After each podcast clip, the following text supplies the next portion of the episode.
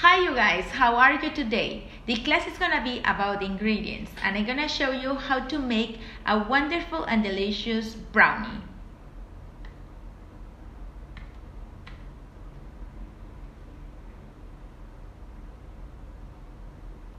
Okay, the ingredients are these. As you can see, we need 2 eggs, vanilla extract, brownie flour, and melted butter. We also need some utensils like a spoon, like a tray, like a glass container, and a whisk. Now we're gonna pour the flour in the glass container. We need one cup.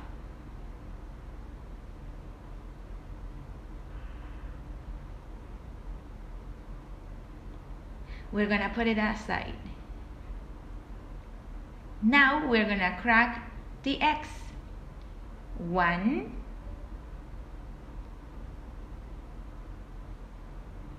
and two.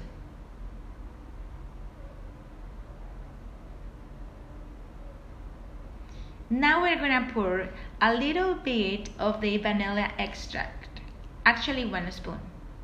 Oops, in case if you spill it, you need to clean it up. That will be so helpful.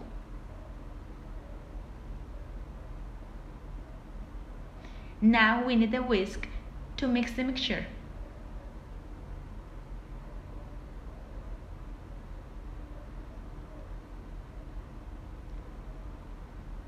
Now it's time to pour the melted butter.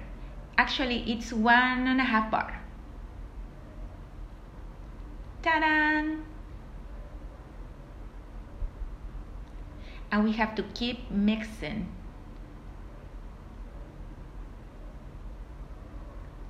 When it's almost ready, we're gonna pour the brownie flour.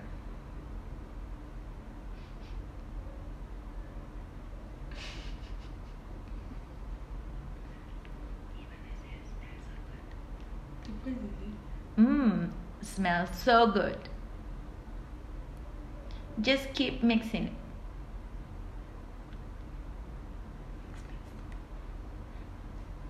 Mix and mix and mix and mix.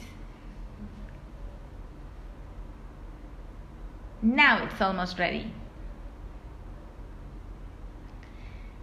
We need to keep mixing until all the ingredients are completely dissolved.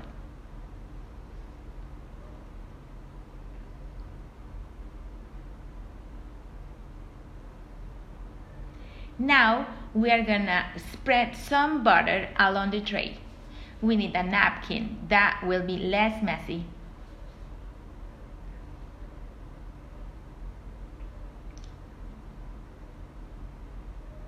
And now we pour the mixture in the tray.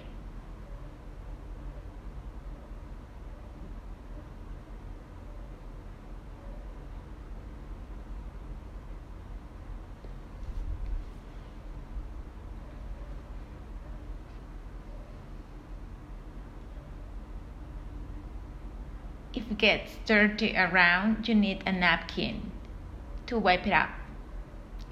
So now it's completely lovely and beautiful. Ready. Now it's time to put it in the oven. You need 180 degrees for around 25 minutes. Remember that the food ingredients in the package it's on the back. The biggest proportion goes first. In this case is the green milk banana flour. And the smallest proportion goes last. In this case is the salt.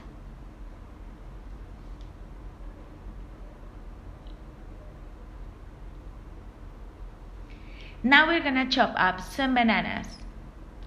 We need a knife.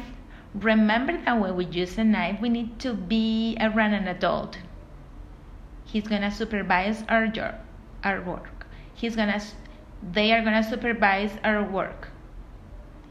Now we're gonna chop up some strawberries. Be really careful. Your parents can help you actually. Your parents can help you with that part. Your parents can help you with that part actually.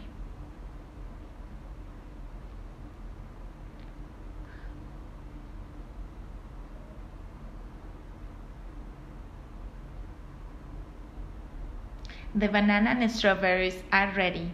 Why do we need them? You'll see.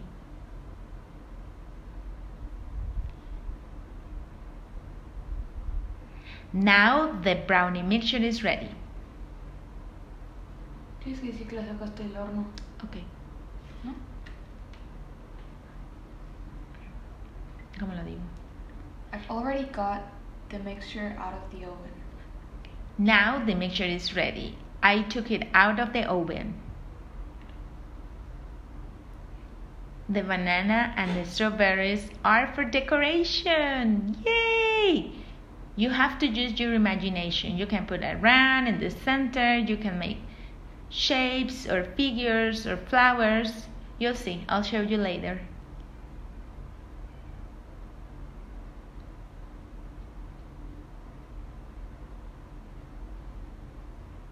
Or just place them randomly as I did. In case that you're gonna serve in a slice, in case that you're gonna, in case that you're gonna serve, ¿cómo era? In case that you're gonna serve the brownie mixture Or in case in case that you serve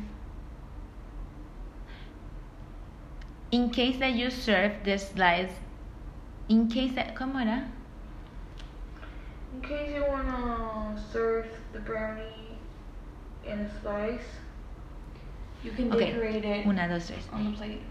In case that you're gonna serve a slice of the brownie, you can decorate it with this. I'll show you. Follow me. We need a knife again. Be careful. You need your parents around. You cut every side as I show you. Look. Now you have to cut the corners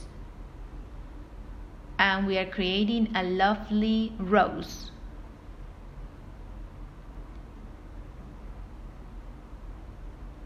You can put the rose on top of your slice. Look at what a beautiful piece of brownie. What a beautiful piece of brownie! Now it's completely ready.